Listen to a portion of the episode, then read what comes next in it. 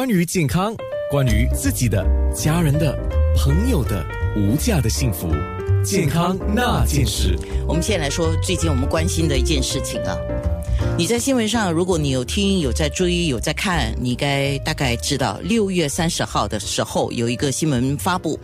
美国的一项新的研究报告啊，说美国的军人接种冠病疫苗之后出现一个症状，就是叫心肌炎，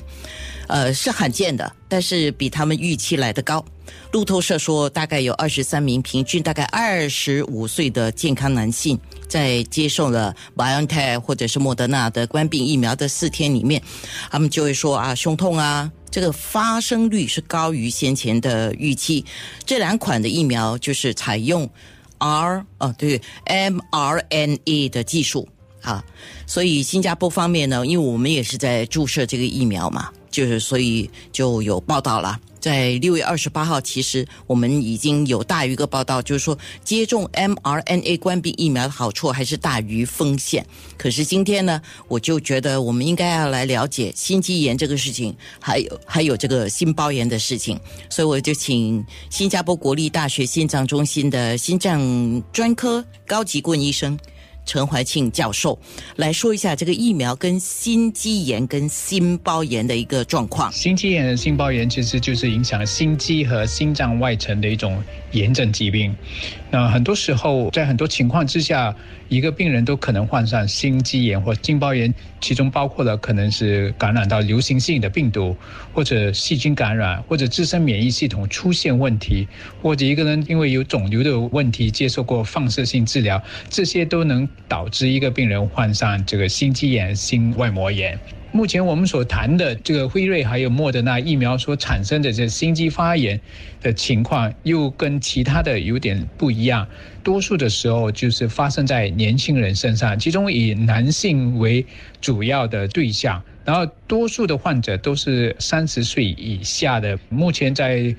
美国这个报道当中，大概已经有出现了一千两百多宗的心肌炎或心包膜炎的一些病例，但从整体来看，这些病例发生之后都没有带来严重的一些后果，至少没有任何的一些死亡病例报道。那这个由疫苗产生的这种心肌炎的症状，可以包括了我们所谓的气胸性的胸痛，它的这个胸痛跟一般的心梗的胸痛又有点不一样。一般人说患上这样的一个心肌炎的时候，病人可能在呼吸的时候会感觉到胸口发闷，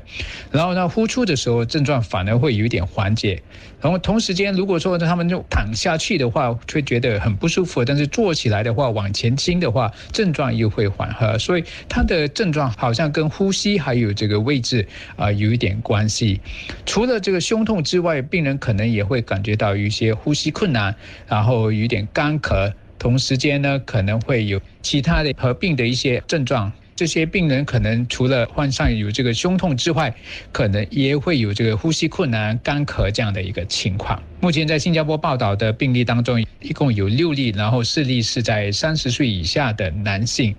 从这个病况的这个发生，可能疫苗跟这些心包炎还有心肌炎都有存在的一些关联，但是真正的发病的机制目前还不是很明确。至少在国大医院，我们所见到的一例心包炎还有心肌炎的病人，他在接受一些非常简单的消热药还有消炎药的话，就在四天后就可以。出院了，所以我觉得这一般来说，这样的病况它都不是非常危险的一个情况，主要还是一个以轻度到中度严重性为主。多数的病患都是在接种第二剂疫苗之后才出现这样的症状，但是也不表示说第一剂打完之后就不可能会有这种心肌炎的发生。所以我觉得从整体来说，感染冠病后出现并发症风险大于接种疫苗而产生这种心肌炎的风险来的更加大。这样的一个副作用，我觉得